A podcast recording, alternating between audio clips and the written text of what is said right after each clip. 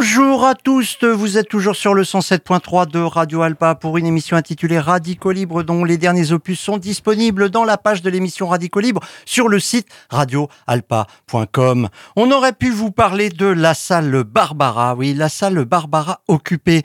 Mardi 25 euh, octobre, la municipalité organise une conférence de presse pour parler aux médias de l'occupation de la salle municipale Barbara. On se fait accuser d'être sans âme, sans cœur, c'est faux, on sait se montrer généreux, mais dans un cadre légal. Dixit Stéphane Le Foll, le maire de Le Mans. Le cadre légal, lui, il est clair. Toute personne ayant besoin euh, devrait avoir au moins un hébergement d'urgence. C'est dans le code de l'action sociale et des familles. C'est un code qui regroupe des dispositions en lien avec l'action sociale et euh, les, les familles mais un code plein de lois françaises votées à l'Assemblée nationale. C'est-à-dire que c'est la loi, c'est l'ordre, c'est le cadre légal que voudrait monsieur Stéphane Le Foll. Eh bien, au chapitre 5, il est indiqué, le titre étant Centre d'hébergement et de réinsertion sociale, et cet article, ce chapitre 5 comporte un article, l'article L345 2.2. Toute euh, personne sans abri, en situation de détresse médicale, psychique ou sociale a accès à tout moment à un dispositif d'hébergement cet hébergement d'urgence doit lui permettre, dans des conditions d'accueil conformes à la dignité, de bénéficier de prestations assurant le gîte, le couvert et l'hygiène, une première évaluation médicale, etc., etc., etc. Je continue. L'hébergement d'urgence prend en compte de la manière la plus adaptée possible les besoins de la personne accueillie, notamment lorsque celle-ci est accompagnée par un animal de compagnie. Donc, le texte est joli, mais la réalité toute crue nous projette dans la gestion de flux. En effet, dans chaque département, le préfet chargé de la mise en place des hébergements d'urgence, euh, c'est-à-dire de faire appliquer la loi de la République, eh bien, il ne tient compte pas non pas des besoins, comme euh, c'était dit comme c'est dit par euh, les porte-paroles du collectif à l'abri. Oui, lui, il s'occupe juste des moyens. De quoi je vous parle? Eh bien, d'une autre conférence de presse. Une conférence de presse qui a eu lieu le 26 octobre 2022 à, dans la salle euh, occupée, la salle Barbara occupée. Et là, trois porte-paroles se relayaient pour essayer de répondre à des questions de journalistes et notamment, eh bien, à propos euh, de l'hébergement d'urgence. Écoutez, tendez bien l'oreille, c'est pas si facile. Ah, j'étais sur l'hébergement, bah, les femmes seules, elles devraient avoir systématiquement un logement, un hébergement pour le coup. Ce qui se passe, c'est que, euh, comme le, préfet l'a déclaré, euh, ils ne veulent pas mettre de moyens supplémentaires. C'est-à-dire qu'ils ne tiennent pas compte des demandes, mais ils, mettent des places à disposition. Ce qui donne la situation suivante. On a reçu une femme seule qui était à la rue. Voilà. Et puis, de toute façon, les gens continuent à appeler le 115 puisque ça n'est pas considéré comme une solution, loin de là. Donc, euh, ils continuent à appeler le 115. Donc, ce qui s'est passé, c'est que finalement, sa demande au 115 a été. Euh, on lui a attribué une place pour une semaine. Oui, mais on a reçu une deuxième, on a reçu une autre femme qui avait été délogée. Et du coup, on en a, deux, on en a trois dans ce cas-là. Trois qui sont euh, alternativement on, attribue alternativement une place pour un temps déterminé. J'espère que vous avez tout entendu. Et donc, en effet, les porte-paroles du collectif à l'abri pointent du doigt que c'est juste une enveloppe. Il y a une enveloppe, on met pas de moyens supplémentaires. En en aucun cas, il est question des besoins de la population. Une enveloppe, et quand l'enveloppe est mangée, bah, il faut une rallonge. Et comme le budget n'est pas extensible, le préfet, qui a un logement de fonction, gère la pénurie. Une pénurie organisée. Alors pas de complotisme derrière cette affirmation. La pénurie est organisée puisque le budget de l'hébergement d'urgence n'est pas suffisant. Puisque les fonds alloués à cet accueil, qui normalement devrait être inconditionnel, n'est pas suffisant. Puisque l'argent nécessaire à assurer ce droit manque. Il est donc organisé le fait de ne pas avoir accès à ce droit. L'argent ne manque pas en tant que tel, il existe, mais il sert à autre chose. En clair, il n'y a pas de place pour tout le monde, et ce manque de place, cette rareté, est lié à des préoccupations économiques. Là où les membres du collectif à l'abri font appel à une valeur, l'humanité, le préfet, contrevenant de fait à l'application d'une loi, répond comme un comptable. L'argent et la façon dont il est dépensé par nos soi-disant représentants est un obstacle donc à notre humanité. Le budget, voté grâce à l'article 49.3, la semaine dernière, précise les lignes de dépenses et leurs montants. Ce texte entérine des choix politiques qui nous amènent collectivement à dépenser des sommes rondelettes, par exemple pour l'armement, par exemple pour la répression policière, par exemple pour la rémunération des hauts fonctionnaires, la rémunération des élus et l'accueil des chefs d'État étrangers. J'en passe et du pire. Le budget entérine la création d'obstacles financiers à notre humanité. Et c'est toujours l'argent qui gagne contre l'humanité. Quand un socialiste, pardon, un membre du Parti socialiste, en l'occurrence Michel Rocard, affirme en 1989 Nous ne pouvons pas héberger toute la misère du monde, et qu'il continue en donnant les chiffres des expulsions pour l'année 1988. Bon, d'abord, il donne des gages à l'extrême droite montante de l'époque, en l'occurrence le Front National. Il fait euh, ce que fait euh, également, ce qu'a fait également la semaine dernière le mauvais acteur et vrai banquier en, euh, vous voyez de qui je veux parler, en balançant un chiffre sur la criminalité en Ile-de-France. Mais par cette phrase, Michel Rocard, c'est-à-dire on ne peut pas héberger toute la misère du monde, rappelle qu'on n'a pas les moyens. Que politiquement nous ne, nous, ne nous donnons pas les moyens. C'est organisé comme ça. L'hébergement d'urgence, qui est un droit ouvert à tous, est donc déficient. Comme le disaient les porte-paroles du collectif à l'abri, des femmes seules ont une semaine d'hébergement avant d'être de nouveau mises à la rue et qu'une autre femme puisse être hébergée un certain temps à sa place. Des personnes hébergées à tour de rôle par manque de moyens financiers. Ce traitement inhumain montre une fois de plus, s'il fallait encore une preuve, que notre société ne donne pas une place à chacun. Notre société est organisée pour trier les humains et ce tri est rendu nécessaire par manque de moyens. Nos valeurs humaines passent après les obligations économiques reconnues par nos soi-disant représentants comme fondamentales. Des obligations économiques dans un système économique particulier. Donc nos soi-disant représentants considèrent ces obligations économiques comme fondamentales, c'est-à-dire comme le fondement de notre organisation sociale. C'est le socle, c'est la base. La base, c'est les problèmes économiques. Alors que ça devrait être normalement nos valeurs. Le déficit d'hébergement d'urgence montre encore une fois que l'économie n'est pas à sa place dans notre organisation sociale. Au lieu de rester un moyen pour appliquer des principes et tendre vers des valeurs humaines, l'économie telle qu'elle est sacralisée par les décideurs remplace nos valeurs et sert de base à des arbitrages qui nous rendent finalement inhumains. Je ne peux que vous conseiller de lire les pages de Karl Polanyi sur les différentes façons de comprendre le terme économie, où l'on apprend que la version libérale n'est pas la seule et que l'économie peut rester simplement le moyen d'assurer notre subsistance, d'assurer le suffisant, aurait peut-être dit André Gorz, et que nos liens sociaux sont bien plus importants que l'accumulation de richesses. À propos de la salle Barbara, la demande d'expulsion de la salle initiée par la municipalité a amené à une audience devant le tribunal administratif de Nantes vendredi 28 octobre et un délibéré a été rendu hier soir, communiqué du collectif. Suite à l'ordonnance du tribunal administratif de Nantes déposée ce jour par la police, l'expulsion des personnes hébergées à la salle Barbara est prononcée dans un délai de 15 jours. Tout cela est organisé par la préfecture de la Sarthe.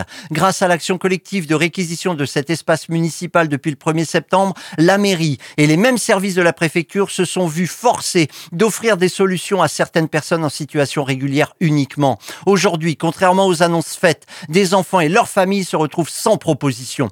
La judiciarisation et l'expulsion prévues par les forces de police sont-elles compatibles avec les valeurs de solidarité qu'affiche l'équipe municipale Mancel, la question est posée. Tiens, ça c'est moi qui rajoute. En tout cas, il y a un gros point d'interrogation. Le 115 répond toujours par la négative à des centaines d'appels quotidiens. Par nos actions, nous sommes venus pointer les défaillances de l'État en termes d'hébergement décent et permanent de personnes issues de la migration. Cette problématique perdure au Mans. Voilà la fin du communiqué du collectif à l'abri en attendant que la police intervienne pour euh, mettre en œuvre les lois républicaines qui veulent que on respecte les valeurs de liberté, d'égalité et de fraternité, eh bien le collectif a toujours besoin de permanents, de nourriture, de consommables. Il est toujours sale Barbara derrière la cité du cirque. Il y a des permanences tout le temps. Allez voir. Faisons preuve d'humanité. Sans transition, une petite information à propos du bois du Fouillé. Nous sommes aujourd'hui, je dirais, relativement euh, confiants parce que il y a eu la déclaration du maire au dernier conseil communautaire, enfin du maire, du président de la métropole, au dernier conseil communautaire, euh, qui laissait sous-entendre qu'effectivement on protégerait euh, l'ensemble du massif forestier. Euh, par contre, euh, on a quelques, quelques doutes parce qu'il y a des rumeurs aussi qui circulent où on nous parle quand même, on entend parler euh, d'un projet qui ferait état de 200 logements individuels. Donc tout ça, c'est un peu contradictoire. Donc attendons la réunion du 14 euh, novembre, où là, je pense que les choses vont pouvoir se clarifier. Parce que vous n'avez pas eu de nouvelles particulières, en tout cas officielles, de la part euh, de la municipalité et de mon métropole aucune nouvelle officielle, euh, si ce n'est qu'effectivement cette réunion du 14 qui, va être organisée, sur laquelle les convocations ont été envoyées euh, aux membres du conseil de quartier. Alors, euh, est-ce que 200 logements, c'est deux fois et demi moins que ce qui était prévu? Est-ce que vous croyez que ça suffirait au collectif pour arrêter ces actions et puis admettre, je sais pas, ben, la moitié du bois en moins, Bon, effectivement, tout ça, ça peut paraître une avancée significative, et c'en est une, on on peut pas le nier.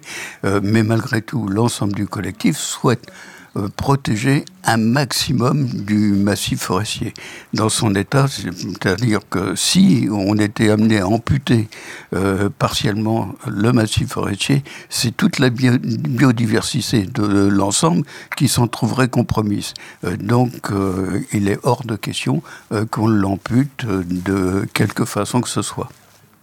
Eh ben clairement, il apparaît que ben non, non 200 au lieu de 500. Ouais ben non quand même.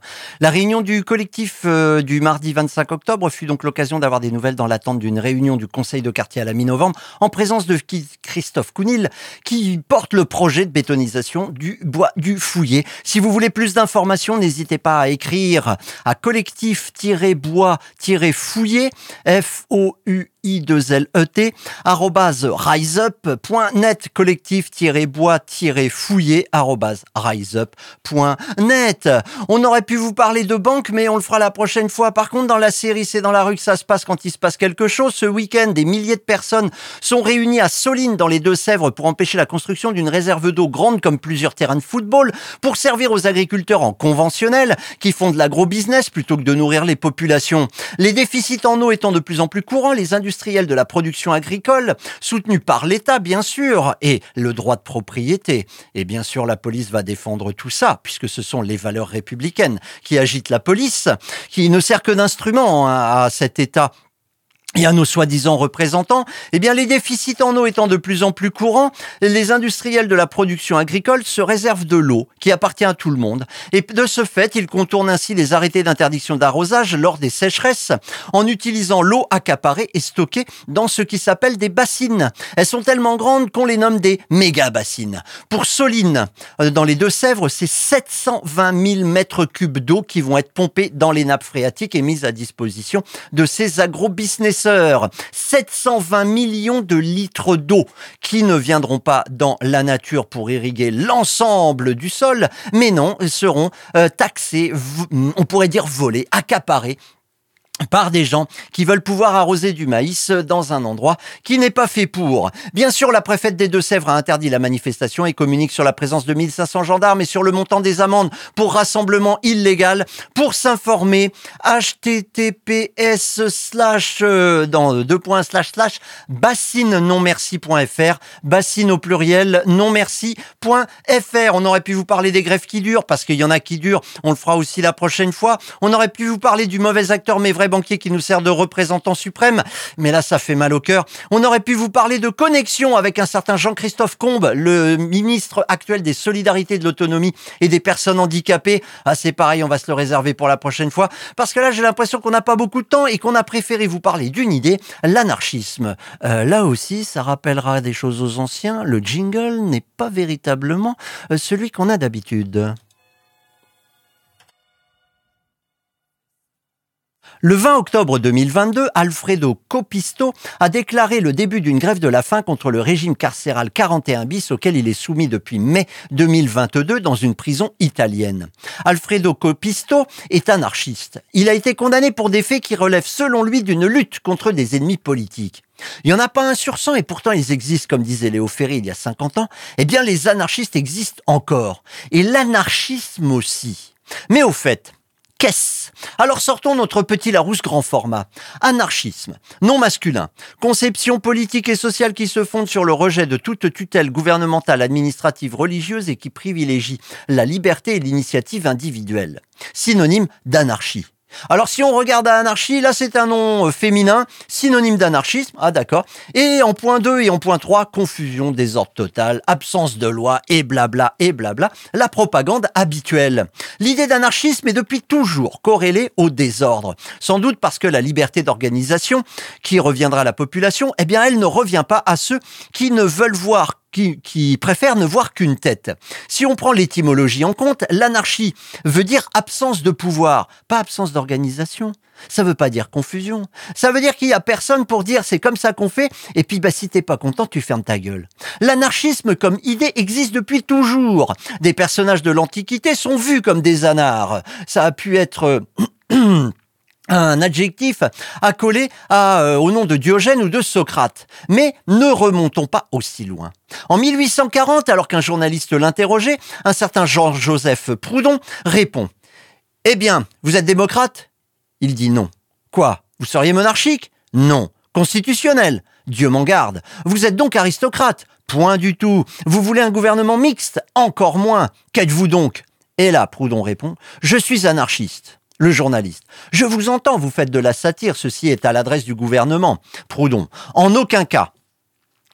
Vous venez d'entendre ma profession de foi sérieuse et mûrement réfléchie. Quoique très ami de l'ordre, je suis, dans toute la force du terme, anarchiste. Car pour lui, pour Proudhon, l'anarchisme est le plus haut degré de liberté et d'ordre que l'humanité puisse atteindre. Alors que veulent ces anarchistes si ce n'est pas le désordre et la confusion dont les affublent leurs ennemis politiques? Quelles sont leurs valeurs? De manière totalement arbitraire, je vais donner la parole à quelques auteurs pour tenter de connaître les valeurs défendues par les anards, surtout quand ils affirment ⁇ Je suis anarchiste ⁇ Comme profession de foi, on peut déjà prendre celle de Louise Michel. Louise Michel euh, nous dit si un pouvoir quelconque pouvait faire quelque chose, c'était bien la commune, composée d'hommes intelligents, de courage, d'une incroyable honnêteté, et qui avait donné d'incontestables preuves de dévouement et d'énergie. Le pouvoir les annihila, ne leur laissant plus d'implacable volonté que pour le sacrifice. C'est que le pouvoir est maudit, et c'est pour cela que je suis anarchiste.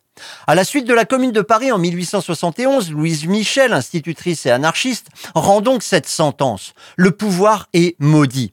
En voilà une valeur qui parcourt l'anarchisme, le refus du pouvoir. C'est alors C'est alors que doit se mettre en place autre chose. À la place de cette facilité, le pouvoir, une personne ou un groupe qui s'arroge le droit de décider pour d'autres, en dessinant le plus souvent son propre destin par l'instrumentalisation de ceux qu'il dirige. Que mettre en, place à la place? Eh bien, on pourrait donner la parole à Élisée Reclus. Élisée Reclus est géographe, communard également en 1871, anarchiste de toujours, il écrit en 1889 Pourquoi sommes-nous anarchistes? Encore une profession de foi. Oui, j'utilise l'expression à dessein. Peut-être que ça va euh, en choquer certains. Peut-être que d'autres se disent Ah, mais il y aurait un lien alors avec euh, notre Dieu à tous? J'en sais rien. En tout cas, c'est pas véritablement une religion, l'anarchisme. Mais euh, Élisée Reclus nous dit dans ce texte, bon alors la sincérité et le lyrisme sont, sont d'époque, hein, c'est parti. Pourquoi sommes-nous anarchistes? Les quelques lignes qui suivent ne constituent pas un programme. Elles n'ont d'autre but que de justifier l'utilité qu'il y aurait d'élaborer un projet de programme qui serait soumis à l'étude, aux observations, aux critiques de tous les révolutionnaires communistes. Peut-être cependant renferme-t-elle une ou deux considérations qui pourraient trouver leur place dans le projet que je demande. Nous sommes révolutionnaires parce que nous voulons la justice et que partout nous voyons l'injustice régner autour de nous. C'est en sens inverse du travail que sont distribués les produits du travail L'oisif a tous les droits, même celui d'affamer son semblable, tandis que le travailleur n'a pas toujours le droit de mourir de faim en silence. On l'emprisonne quand il est coupable de grève. Des gens qui s'appellent prêtres essaient de faire croire au miracle pour que les intelligents, les intelligences leur soient asservies. Bravo. Des, gens appelés rois se disent issus d'un maître universel pour, pour être maîtres à leur tour. Des gens armés par eux taille, sabre et fusil à leur aise. Des personnes en robe noire qui se disent la justice par excellence condamnent le pauvre, absolvent le riche, vendent toujours les condamnations et les acquittements. Des marchands distribuent du poison au lieu de nourriture. Ils tuent en détail au lieu de tuer en gros et deviennent ainsi des capitalistes honorés. Le sac d'écus, voilà le maître, et celui qui le possède tient en son pouvoir la destinée des autres hommes. Tout cela nous paraît l'infâme et nous voulons le changer. Contre l'injustice, nous faisons appel à la révolution. Mais la justice n'est qu'un mot, une convention pure, nous dit-on. Ce qui existe, c'est le droit de la force. Eh bien, s'il en est ainsi, nous n'en sommes pas moins révolutionnaires. De deux choses l'une. Ou bien la justice est l'idéal humain, et dans ce cas, nous la revendiquons pour tous. Ou bien la force seule gouverne les sociétés, et dans ce cas, nous userons de la force contre nos ennemis. Ou la liberté des égaux, ou la loi du talion. Mais pourquoi se presser, nous disent tous ceux qui, pour se dispenser d'agir eux-mêmes, attendent tout du temps? La lente évolution des choses leur suffit, la révolution leur fait peur. Entre eux et nous, l'histoire a prononcé. Jamais aucun progrès, soit partiel, soit général, ne s'est accompli par simple évolution pacifique. Elle s'est toujours faite par la révolution soudaine. Si le travail de préparation s'opère avec lenteur dans les esprits, la réalisation des idées a lieu brusquement, l'évolution se fait dans le cerveau et ce sont les bras qui font la révolution. Et comment procéder à cette révolution que nous voyons se préparer lentement dans la société et dont nous aidons l'avènement par tous nos efforts? Est-ce en nous groupant par corps subordonnés les uns aux autres? Est-ce en nous constituant comme le monde bourgeois que nous combattons en un ensemble hiérarchique, ayant ses maîtres responsables? Et ces inférieurs irresponsables, tenus comme des instruments dans la main d'un chef, commencerons-nous par abdiquer pour devenir libres? Non, car nous sommes des anarchistes, c'est-à-dire des hommes qui veulent garder la pleine responsabilité de leurs actes, qui agissent en, version, en vertu de leurs droits et de leurs devoirs personnels, qui donnent à un être son développement naturel, qui n'ont personne pour maître et qui ne sont les maîtres de personne. Nous voulons nous dégager de l'étreinte de l'État, n'avoir plus au-dessus de nous de supérieurs qui puissent nous commander mettre leur valeur à la place de la nôtre. Nous voulons déchirer toute loi extérieure en nous tenant au développement conscient des lois intérieures de toute notre nature. En, supprimant, en supprimant l'État, nous supprimons aussi toute morale officielle, sachant d'avance qu'il ne peut y avoir de la moralité dans l'obéissance à des lois incomprises, dans l'obéissance de pratiques dont on ne cherche pas même à se rendre compte. Il y a de morale que dans la liberté. C'est aussi par la liberté seule que le renouvellement reste possible. Nous voulons garder notre esprit ouvert, se prêtant d'avance à tout progrès, à toute idée nouvelle, à toute généreuse initiative. Mais si nous sommes anarchistes, les ennemis de tout maître, nous sommes aussi communistes internationaux, car nous comprenons que la vie est impossible sans groupement social. Isolés, nous ne pouvons rien, tandis que par l'union intime, nous pouvons transformer le monde. Nous nous associons les uns aux autres en hommes libres et égaux, travaillant à une œuvre commune et réglant nos rapports mutuels par la justice et la bienveillance réciproque. Les haines religieuses et nationales ne peuvent nous séparer puisque l'étude de la nature est notre seule religion et que nous avons le monde pour patrie. Quant à la grande cause des férocités et des bassesses, elle cessera d'exister entre nous. La terre deviendra propriété collective, les barrières seront enlevées et désormais le sol appartenant à tous pourra être aménagé pour l'agrément et le bien-être de tous. Les produits demandés seront précisément ceux que la terre peut le mieux fournir et la production répondra exactement aux besoins, sans que jamais rien ne se perde comme dans le travail désordonné qui se fait aujourd'hui. De même, la distribution de toutes ces richesses entre les hommes sera enlevée à l'exploiteur privé et se fera par le fonctionnement anormal de la société tout entière. Nous n'avons point à tracer d'avance le tableau de la société future. C'est à l'action spontanée de tous les hommes libres qu'il appartient de la créer et de lui donner une forme. D'ailleurs, incessamment changeante comme tous les phénomènes de la vie. Mais ce que nous savons, c'est que toute injustice, tout crime de lèse-majesté humaine, nous trouverons toujours debout pour les combattre. Tant que l'iniquité durera, nous, anarchistes, communistes, internationaux, nous resterons en état de révolution permanente. Liberté et équité complètent donc le tableau déjà formé par le refus du pouvoir, avec l'idée de s'organiser pour atteindre ces idéaux, en tout cas les diffuser partout mal leur en prend, puisque parfois ces anarchistes qui euh, donc revendiquent la liberté, l'équité et le refus du pouvoir, eh bien se retrouvent rapidement en prison. Pourquoi? Eh ben parce que il ne convient pas dans une société bourgeoise d'affirmer une idéologie qui prône l'indépendance et la justice pour tous. Non, ça c'est à proscrire et nous le verrons la prochaine fois. Un agenda tout simple, jeudi 3 novembre 2022 à 18h30, la distillerie du Sonneur, 7 rue du Vert-Galant, 72 000 Le Mans. Dans le cadre du festival de films alimentaires, TE2RE à la fin de alimentaire, projection du documentaire La part des autres, projection donc d'un documentaire suivi d'une discussion débat. La part des autres, bah, ça parle de l'agriculture telle qu'elle existe actuellement avec des situations euh, diverses et variées puisque les modèles agricoles ne sont pas uniques. Euh, entrée gratuite dans la limite des places disponibles. À la suite du film, une discussion, euh, d'abord des retours d'expérience euh, sur justement la façon dont on pourrait organiser l'agriculture, mais aussi la distribution de l'alimentation.